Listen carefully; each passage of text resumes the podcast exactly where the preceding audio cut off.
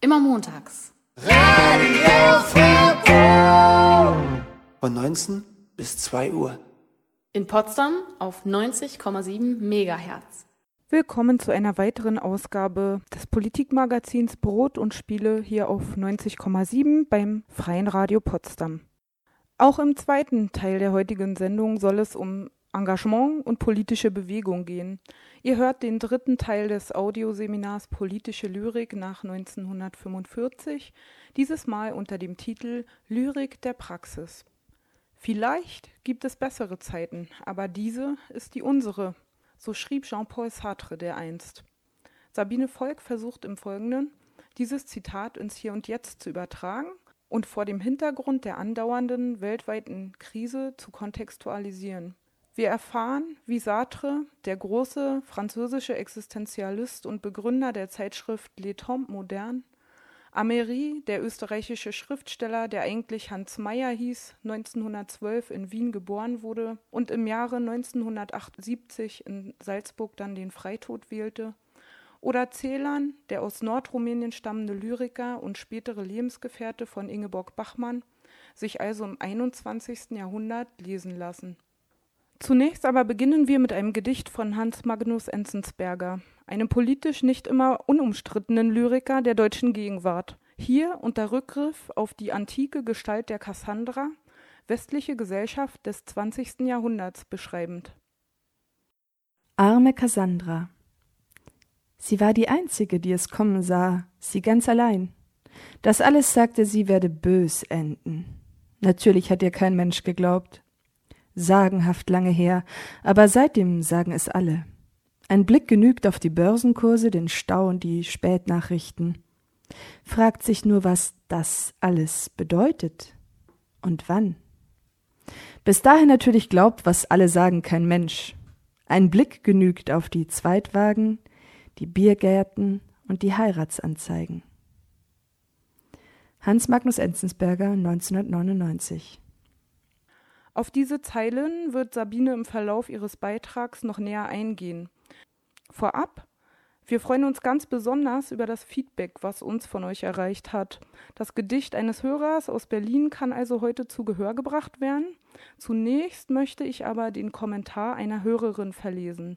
Beatrice aus Tübingen schreibt, was von den meisten Dozenten, Intellektuellen und so weiter zu oft vergessen wird, ist der menschliche Kern jeder literarischen Botschaft. Es sei Lyrik oder Prosa, Malerei oder Musik, immer geht es um die Sprache eines Menschen, die auf irgendwelche Weise zum Ausdruck kommt. Ein politischer Bericht, ein Schrei, ein Schweigen, in diesem Kern steckt immer etwas, das nach Ausdruck und nach Zuhören strebt. Im Seminar Politische Lyrik ist gerade das Menschliche an der Literatur, das ans Licht kommt, dieses Menschliche, das sonst so oft in Vergessenheit geriet, verschluckt von gekünstelten Interpretationen, die nirgendwo hinführen, und von Bildungssystemen und Bedingungen, die Autoren und Nachwüchse dem Geschwinde opfern und die Atempause, die jedes Kunstwerk braucht, untersagt. Niemand kann sagen, wie lange die Atempause, das Verhoffen und der Gedanke noch fortwährt. Das Geschwinde, das schon immer draußen war, hat an Geschwindigkeit gewonnen. Das Gedicht weiß das, aber es hält unentwegt auf jenes andere zu, das es sich als erreichbar, als freizusetzen, als vakant vielleicht und dabei ihm, dem Gedicht, zugewandt denkt. Sie beendet ihren Kommentar mit diesem Zitat von Paul Celan. Nun zum Inhalt der dritten Ausgabe unseres Audioseminars, was ihr auch unter sabine-volk.de nachlesen oder hören könnt. Politische Lyrik 3, Lyrik der Praxis. In la littérature formuliert Jean-Paul Sartre 1947 einen Appell zur Schaffung einer Literatur der Praxis, der nicht nur für engagierte Literatur nach Auschwitz wegweisend ist. Sartre liefert mit dieser Schrift auch Antworten auf die Frage nach der Notwendigkeit eines intellektuellen Engagements von Schriftstellerinnen, gerade in Zeiten, in welchen immer mehr Menschen tiefgreifende gesellschaftspolitische Veränderungen fordern, wie aktuell die Anhängerinnen der Occupy-Bewegung. Doch klammert er bei seiner Definition von Literatur engagée ausgerechnet die Gattung Lyrik aus. Ebenso Jean Améry, der in seiner Unterscheidung zwischen politischen und politisierenden Schriftstellern Sartres Begriff engagierter Literatur konkretisiert Was bei Sartre, Amari, aber auch Adorno unbeantwortet bleibt, finden wir schließlich bei Paul Celan. In seiner Meridianrede begründet er eine Lyrik der Praxis, welche, wie die engagierte Literatur insgesamt, in Zeiten wie diesen umso dringender gebraucht wird. Damit herzlich willkommen im Audioseminar. Auch ich möchte unsere Hörerinnen und Hörer zum dritten Teil unseres Lyrik-Audioseminars begrüßen, zur politischen Lyrik als Lyrik der Praxis. Dieses Gedicht, das wir eben gehört haben, Arme Cassandra von Hans Magnus Enzensberger, werden wir aus, auch diesmal nicht ausführlich analysieren und interpretieren. Wir werden hier nicht wie in der Schule vorgehen und das Gedicht der Form nach in Einzelteile zerlegen, und untersuchend und uns dann daran anschließend an die Interpretation heranwagen, sondern uns geht es in erster Linie um das Engagement im Gedicht, um das politische Gedicht, das wir als engagiertes Gedicht verstehen. Um das politische Gedicht als engagiertes Gedicht verstehen zu können, brauchen wir eine theoretische Basis, die wir uns jetzt schon zwei Sendungen lang erarbeitet haben und die wir uns auch noch weiter erarbeiten werden, eigentlich bis zum Schluss, denn diese Arbeit wird nie ein Ende haben. Das liegt in der Sache selbst, denn Theorie und Praxis, haben wir in der letzten Sendung erfahren, sehen wir als Einheit. Man kann Theorie und Praxis trennen, um zu systematisieren, was wir auch teilweise vornehmen werden. Also wir werden praktisch angewandte politische Lyrik hören, also politische Gedichte. Und wir werden auch noch weiter etwas über die Theorie etwas über politische Lyrik hören. In dem Zusammenspiel ergibt sich eine stetige Aktualisierung politischer Lyrik. Also jedes politische Gedicht aktualisiert auch die Theorie über politische Lyrik. Und das Ganze geht zusammen in Paul Celans Meridianrede, wie ich finde, wo er sehr poetologisch, nein, sehr poetisch eine Poetologie verfasst über das politische Gedicht, denn er ist einer der hervorragendsten und herausragendsten politischen Lyriker seit Auschwitz. Wir haben uns in den letzten beiden Seminaren langsam herangearbeitet an den Begriff politischer Lyrik und werden heute nochmal zurückgehen zu Jean-Paul Sartre, der den Engagementbegriff, von dem wir ausgehen, geprägt hat. Er hat den Engagementbegriff geprägt in seiner Schrift Qu'est-ce que la littérature von 1947, in der er einen Appell zur Schaffung einer Literatur der Praxis ähm, laut werden ließ, der für die engagierte Literatur nach Auschwitz wegweisend ist. Ich zitiere aus Qu'est-ce que la littérature. Aber wenn die Wahrnehmung selbst Handeln ist, wenn für uns die Welt zeigen immer heißt, sie in den Perspektiven einer möglichen Veränderung enthüllen, dann müssen wir in dieser Fatalismus-Epoche dem Leser in jedem konkreten Fall seine Macht, etwas zu tun und etwas aufzuheben, kurz zu handeln, offenbaren. Jean-Paul Sartre schrieb Qu'est-ce que la littérature 47, also mit Sicherheit nach 45 bis 47. 47 wurde es zu, äh, zuerst veröffentlicht. In Le Temps Moderne, das ist eine Zeitschrift, die Sartre mit begründet hat, die, die er eigentlich begründet hat. Und es geht ihm darum, nach dem Zweiten Weltkrieg, äh, nach dem eigenen Widerstand auch, eine neue Form der Literatur zu begründen, die auch Antwort bietet auf das, was geschehen ist, insbesondere auch auf Auschwitz. Und deshalb setzt er das Handeln ganz zentral, denn es geht ihm darum, nicht nur, dass der Schriftsteller ähm, für sein Handeln, was er, also er, der Schriftsteller handelt, handelt, indem er schreibt und muss dafür zur Verantwortung gezogen werden, aber auch der Leser muss praktisch durch das, was er liest, zum Handeln aufgerufen werden. Für Sartre ist es mit das Wichtigste, dem Leser mitzugeben, der Leserin mitzugeben, zu vermitteln, zu verdeutlichen, dass sie jederzeit bereit ist, dass er jederzeit bereit ist, die Dinge in die Hand zu nehmen und verändernd auf äh, seine Umwelt, auf die Welt überhaupt einzuwirken. Das ist sozusagen auch der Kern seiner Philosophie. Und deshalb geht es ihm darum, in der Literatur diese Möglichkeit des Handelns und des Gestaltens der Gegenwart, des Veränderns der Gegenwart zu offenbaren. Er schreibt dann noch, die gegenwärtige Situation ist insofern revolutionär, als sie vollkommen unerträglich ist, aber sie bleibt Stagnation, weil die Menschen sich ihr eigenes Schicksal haben nehmen lassen. Eine Situation ist revolutionär, wenn sie vollkommen unerträglich ist. Dieser Satz hat mich ganz stark an unsere Situation heute erinnert und vor allem an das, was die Inhalte der Occupy-Bewegung widerspiegeln. Die Situation ist vollkommen unerträglich. Und gleichzeitig ist es aber auch schwierig zu formulieren, was konkret die Situation so unerträglich macht. Und wichtig ist bei Sartre in diesem Zusammenhang zu lesen, dass diese Situation, die eigentlich revolutionär ist, dann Stagnation bleibt, wenn die Menschen ihr eigenes Schicksal nicht in die Hand nehmen, wenn sie sich es sogar nehmen lassen. Was den Appell beinhaltet, aufzustehen, die Dinge anzugucken, sie beim Namen zu nennen, ohne vielleicht auch erstmal zu wissen, wo das genau hinführen soll, was genau das ist, was verwirklicht werden soll. Zudem sagt er aber auch, dass genau hier und gerade hier die Intellektuellen ganz entscheidend sind. Amari, das werden wir später noch erfahren, sagt das noch genauer und sagt das noch dezidierter, dass das die Chance der Intellektuellen ist. Eine Utopie zu formulieren, etwas zu formulieren, das die Dinge verändern kann. Und zu den Intellektuellen zählen auch, und das sage ich, mit Sartre und Amari und Adorno, obwohl Sartre und Amari mir widersprechen würden oder widersprochen haben, wenn man so will. Ich sage, dass auch politische Lyrikerinnen und vor allem sie zu den Intellektuellen gehören. Zurück zu Sartre und seinem Engagementbegriff, der ganz eng mit dem intellektuellen Begriff verbunden ist. Vielleicht gibt es bessere Zeiten, aber diese ist die unsere. Ist auch ein Zitat von Jean-Paul Sartre, das vor allem in Frankreich auch sehr bekannt ist und immer wieder herangezogen wird. Auch das führt mich wieder zur Occupy-Bewegung und vor allem zu mir selbst, wie es meistens der Fall ist, dass ich erstmal versuche, in meiner Lebenswelt Anknüpfungspunkte zu finden mit dem, was ich lese, auch gerade wenn es philosophische Texte sind.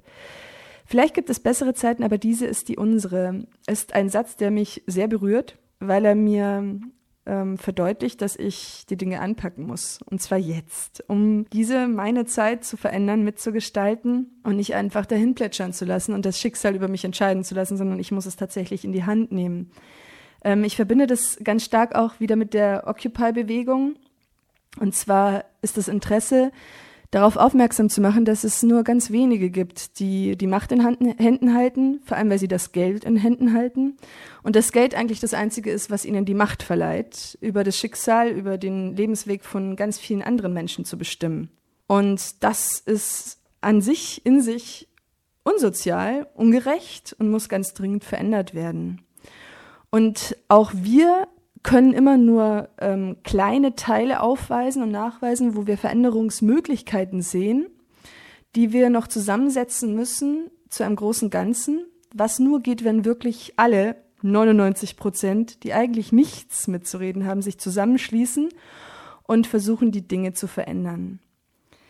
Ich finde Sartre hier sehr hilfreich, weil er uns darauf hinweist, dass es nicht darum geht, den großen Plan gleich zu entwerfen und ihn detail, detailliert vor sich liegen zu haben und dann eins zu eins so umzusetzen, sondern es geht tatsächlich erstmal um dieses Bewusstsein, dass diese 99 Prozent, wenn sie sich zusammenschließen, die Welt tatsächlich verändern können. Und ich bin mir sehr sicher, dass das Bewusstsein auch noch weiter ankommen muss. Und da komme ich zu Amarie, der sagt, dass ähm, es wichtig ist für die Intellektuellen, diese Chance jetzt zu ergreifen. Zu den Intellektuellen zähle ich neben Jean-Paul Sartre und Amari und Adorno auch äh, alle politischen Lyrikerinnen, allen voran Paul Celan, was uns wiederum auf unseren Begriff der politischen Lyrik bringt, ähm, der in erster Linie ein Begriff der engagierten Lyrik ist. Also das Engagement ist zentral und für den Engagementbegriff wiederum zentral ist Jean-Paul Sartre. So schließt sich der Kreis. Und deshalb setzen wir heute bei Jean-Paul Sartre an und werden uns aber auch äh, ganz stark mit der Aktualität beschäftigen, mit der Occupy-Bewegung, da es vor allem in der politischen Lyrik, aber überhaupt im intellektuellen Engagement, das sich durch Literatur ausdrückt, da dort die Dinge äh, benannt werden können und aber auch Utopien formuliert werden können, die wiederum für Bewegungen, die die Welt verändern wollen, wegweisend sein können. Und gerade Amarie sagt, dass diese Chance, die sich hier auftut, gerade jetzt auch bei der Occupy-Bewegung, aber die auch 45 zum Beispiel da war oder auch 68, dass diese Chance jetzt von Intellektuellen, und dazu gehören die politischen Lyrikerinnen, genutzt werden muss, um den Menschen, die eine Veränderung wollen, ähm, eine Utopie zu geben, die Möglichkeit zu geben, zu einer Utopie zusammenzufinden Und deshalb möchte ich nochmal appellieren an alle politischen Lyrikerinnen da draußen, die noch kein Gehör gefunden haben, auf jeden Fall zu schreiben und unabhängig davon, ob sie es hier vortragen, einsenden oder wie auch immer, ähm, auf jeden Fall versuchen, ihre Gedichte öffentlich zu machen. Es liegt an uns, dass wir unsere Zeit bestimmen und dass wir ähm, mitschreiben an der Geschichte in einem ganz positiven Sinne, indem wir sie praktisch beeinflussen, konstituieren durch unsere Schriften. Und im Gegensatz zu Amari und Sartre schließe ich die Prosa dabei nicht aus und auch nicht die Dramatik, da ich finde, dass alle drei Gattungen erstens mal ihre Berechtigung haben, voll und ganz, auch im Hinblick auf das Engagement, den, den, Anspruch, den das Engagement hat, vollkommen auszufüllen. Und vor allem gibt es so viele fließende Übergänge zwischen den drei Gattungen. Und sie helfen auch wieder eigentlich nur der Systematisierung, dass es in meinen Augen eigentlich widersinnig ist, sich darüber zu streiten, welche der drei Gattungen jetzt am besten engagierte Literatur vertreten kann, beziehungsweise den Ansprüchen von engagierter Literatur gerecht werden kann. Denn sowohl Sartre als auch Amari schließen tatsächlich ganz dezidiert, ganz deutlich die politische Lyrik beziehungsweise die Lyrik überhaupt aus der engagierten Literatur aus. In der folgenden äh, Passage möchte ich zeigen, wie aktuell Jean-Paul Sartres Begriff engagierte Literatur heute noch ist. Und ich möchte äh, dazu auffordern, das, was er 45 bzw. 47 gesagt hat, in dem aktuellen Kontext der Occupy-Bewegung zu lesen. Als er am 1. Oktober 1945 die von ihm gegründete Zeitschrift Le Temps Moderne vorstellte, hat Jean-Paul Sartre in dieser programmatischen Schrift die Verantwortung des Schriftstellers für seine Epoche proklamiert. Vor allem die Aussagen von Schriftstellerinnen, die für die Nazis schrieben, doch für das von ihnen Geschriebene nicht verantwortlich zu sein, nahm er als Ausgangspunkt für seine Forderung, dass jeder für die von ihm verfasste Schrift die Verantwortung übernehmen solle und müsse. Die Unverbindlichkeit des L'art pour l'art habe ebenso ausgedient wie die Uneigennützigkeit der reinen Wissenschaft. Und ich zitiere aus der programmatischen Schrift von 45. Da der Schriftsteller keine Möglichkeit hat, sich davon zu stehlen, wollen wir, dass er sich seiner Epoche voll und ganz verschreibt. Das ist seine einzige Chance. Jede Epoche entdeckt einen neuen Aspekt des Menschseins. In jeder Epoche wählt sich der Mensch gegenüber dem anderen, der Liebe, dem Tod und der Welt. Wenn wir so in der Einmaligkeit unserer Zeit Partei ergreifen, stoßen wir schließlich wieder auf das Ewige. Und es ist unsere Aufgabe als Schriftsteller, die ewigen Werte zu verdeutlichen, die diesen sozialen und politischen Kämpfen zugrunde liegen. Zitat Ende. Nach Sartre ist der Mensch ein absolutes, was er allerdings insofern einschränkt, als er weiterschreibt, Zitat, aber er ist es zu seiner Zeit, in seiner Umgebung und auf seiner Erde. Nicht indem wir der Unsterblichkeit nachlaufen, werden wir ewig. Wir werden nicht absolut sein, weil wir in unseren Werken einige ausgebrannte Prinzipien wiedergegeben haben, die zu leer und nichtig sind, um ein Jahrhundert zu überdauern, sondern weil wir in unserer Epoche leidenschaftlich gekämpft haben, weil wir sie leidenschaftlich geliebt haben und bereit waren, ganz und gar mit ihr unterzugehen. Wir gesellen uns zu denen, die die soziale Lage des Menschen und zugleich die Auffassung ändern wollen, die er von sich selber hat. Warum ist also bitte die politische Lyrik oder die Lyrik überhaupt für Sartre nicht engagiert? Das liegt daran, weil er findet, dass äh, bei der Lyrik die Form wichtiger ist als der Inhalt. Also dass praktisch der Inhalt der Wörter, die Aussagekraft äh, der Wörter, aber auch die appellarische Kraft hinter der Form zurückbleibt. Und zwar unterstellt er dem Lyriker, der Lyrikerin, dass er sie diese Form als ähm, Ausgangspunkt sieht. Im Grunde auch, dass die Ästhetik des Gedichts wichtiger ist als der Inhalt, als die Aussage. Und ähm, er sagt, dass es bei der Prosa nicht so sei, dass es eben da darum ginge, die Dinge wirklich beim Namen zu nennen und tatsächlich deutlich zu machen, was schiefläuft bzw. was verändert werden muss. Wenn die Völker nichts mehr zu verlieren haben, schreibt Amari, weniger noch als ihre Ketten, geben sie den Intellektuellen ihre Machtchance. Kurz zum Begriff des Intellektuellen. Es geht Amari vor allem darum, dass der Intellektuelle eingreifend denkt. Es ist eigentlich relativ unabhängig von dem, was er professionell arbeitet. Es geht äh, um das Engagement an eine Verbesserung der Gesellschaft, der Zustände in der Gesellschaft. Und darüber definiert er intellektuelles Engagement. Für ihn ist dabei zentral die Reflexion über die Dinge. Nur wenn eine theoretische Reflexion stattgefunden hat, kann von einem intellektuellen Engagement gesprochen werden. Und bei Amari ist es so, dass er genau dieses theoretische Reflektieren den Lyrikerinnen abspricht. Was ich eigentlich schon fast frech finde. Bei Sartre kann man sagen, als er 45 Qu'est-ce la Literatur geschrieben hat, konnte er Paul Celan noch nicht kennen. Er hat allerdings daran festgehalten, er hat dann 65 sich nochmal dazu geäußert, dass, es, äh, dass die Lyrik eigentlich nicht engagiert äh, sein kann.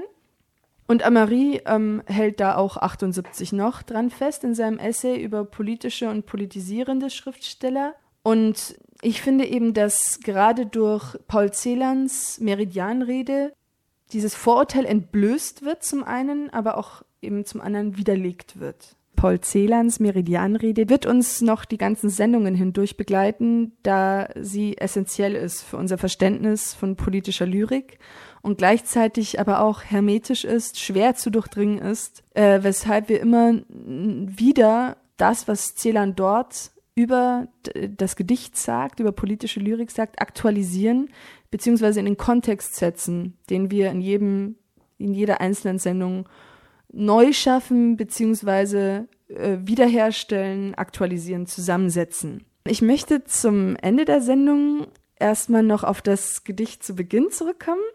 Arme Cassandra von Hans Magnus Enzensberger.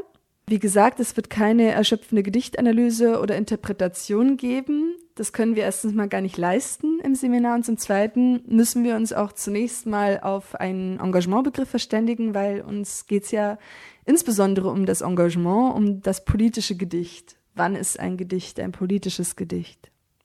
Spannend finde ich, dass ähm, Enzensberger 1999 ähm, eigentlich schon was beschrieben hat ähm, was wir heute ganz stark darliegen haben oder auch sehen können, dass gerade die Finanzkrise, und er spricht ja hier tatsächlich von den Börsenkursen, und auch die, den Spätnachrichten, aber ich finde vor allem die Finanzkrise und wenn wir uns die Occupy-Bewegung anschauen und wenn wir uns anschauen, wie das um die Welt geht und welche Reaktion eigentlich in den Menschen hervorgerufen wird, dann ist die Zeit des sich Beruhigens und des Wegschauens durch die Ablenkung mit Zweitwagen, Biergärten und Heiratsanzeigen, ich möchte ein hoffentlich einfügen, hoffentlich vorbei. Und es geht darum, jetzt die Umstände so zu verändern, dass dieser Blick auf die äh, ganzen Hiobsbotschaften, in Anführungszeichen, dass uns das nicht lähmt, dass uns das nicht dazu bringt zu schweigen, beziehungsweise das, das bittere Ende still abzuwarten, sondern ganz im Gegenteil dagegen anzuschreiben. Und ich finde, gerade wenn wir heute dieses Gedicht lesen von Enzensberger, dass genau dieser Appell drinsteckt. Es ist für mich tatsächlich ein Gedicht aus einer anderen Zeit, aus einer Zeit vor der Occupy-Bewegung und vor dem, was, was heute tatsächlich in Gang kommt, in Bewegung kommt. Und ich bin jetzt sehr glücklich, dass ich äh, zum Ende der Sendung, zum tatsächlichen Ende der Sendung, noch ein Gedicht zitieren darf von Maximilian Thieme, der äh, tatsächlich auf den Aufruf hin im Rahmen dieses Audioseminars ein politisches Gedicht eingereicht hat, das mich sehr berührt hat, um das gleich mal vorwegzunehmen. Und er hat dazu geschrieben, als ich ihn gefragt habe, ob ich es denn rezitieren dürfte, ein Gedicht, das nicht ausgesprochen wird, ist wie ein verstaubtes Musikzimmer mit Rollläden und verschlossener Sperrholztür. Ich finde, das äh, trifft den Nagel auf den Kopf. Bitte befreit alle eure Gedichte aus den verstaubten Zimmern mit Rollläden und verschlossener Sperrholztür Sie müssen raus in die Welt und müssen andere Menschen erreichen können. Und äh, ich möchte gerade jetzt ähm, in Bezug auch auf die aktuelle Bewegung in der Gesellschaft appellieren. Nutzt die Chance. Folgt Amarie, vielleicht auch einfach nur eurer eigenen Stimme und schreibt und schickt die Gedichte ein. Wir werden sie hier gerne vortragen. Ihr könnt sie auch selbst vortragen. Wir können sie hier diskutieren. Fühlt euch nochmal ausdrücklich dazu eingeladen zum Gedicht von Maximilian Thieme. Das Ordnen ist wichtig. Die Fähigkeit des Individuums, eine verständliche Improvisation gelernt zu haben, gelebt zu haben, wieder aufzustehen, sind unsere Weise. Der Orden ist männlich, der Eukos weiblich. Wie organisiert sich der Witz? Wie die Liebe in relativer Zeit. Saubere Kleider und der Schlaf einer Pflanze? Ich zerstöre mich doch alle Momente durch meine einsam trunkene Rolle im Gelände. Ich vergesse meine Trunkenheit, immerhin fragwürdig. Ich widere und halte durch. Wie löse ich mich vom Mutterschutz und neide keiner Liebe ihr Idyll? Wer lernt mir das Meer zurückzuzwingen in meine Schranken, die keine Worte mehr, sondern Taten sind, voll Menschenblut einer Oase? Meine Worte sind ein Wahn, und ich muss mich beruhigen, gegen die verquere Syntax streiten, wie es alle vor mir taten. Zum Abschluss der Sendung möchte ich mich Sabine hier anschließen. Wenn ihr Anregungen habt, wenn ihr Gedichte schreibt, könnt ihr diese gerne an uns senden und zwar an kati.frapo.de, Frapo mit Doppel R. Wir nehmen das in die Sendung auf und möchten uns an dieser Stelle auch nochmal herzlich bedanken bei allen, die sich schon bei uns gemeldet haben, sich zur Sendung geäußert haben, Gedichte eingesandt haben, wie eben Anne Altenburg uns erreichte eine E-Mail, in der sie schreibt, Danke, dass ich auch als Nichtstudentin hier die Möglichkeit habe, diesem Seminar zu folgen. Ein Gedicht ist auch dabei, das werden wir in der kommenden Sendung in vier Wochen dann vorstellen und wünschen euch bis dahin einen schönen sonnigen Herbst. Mein Name ist Kathi Nicke. Macht's gut, bis bald.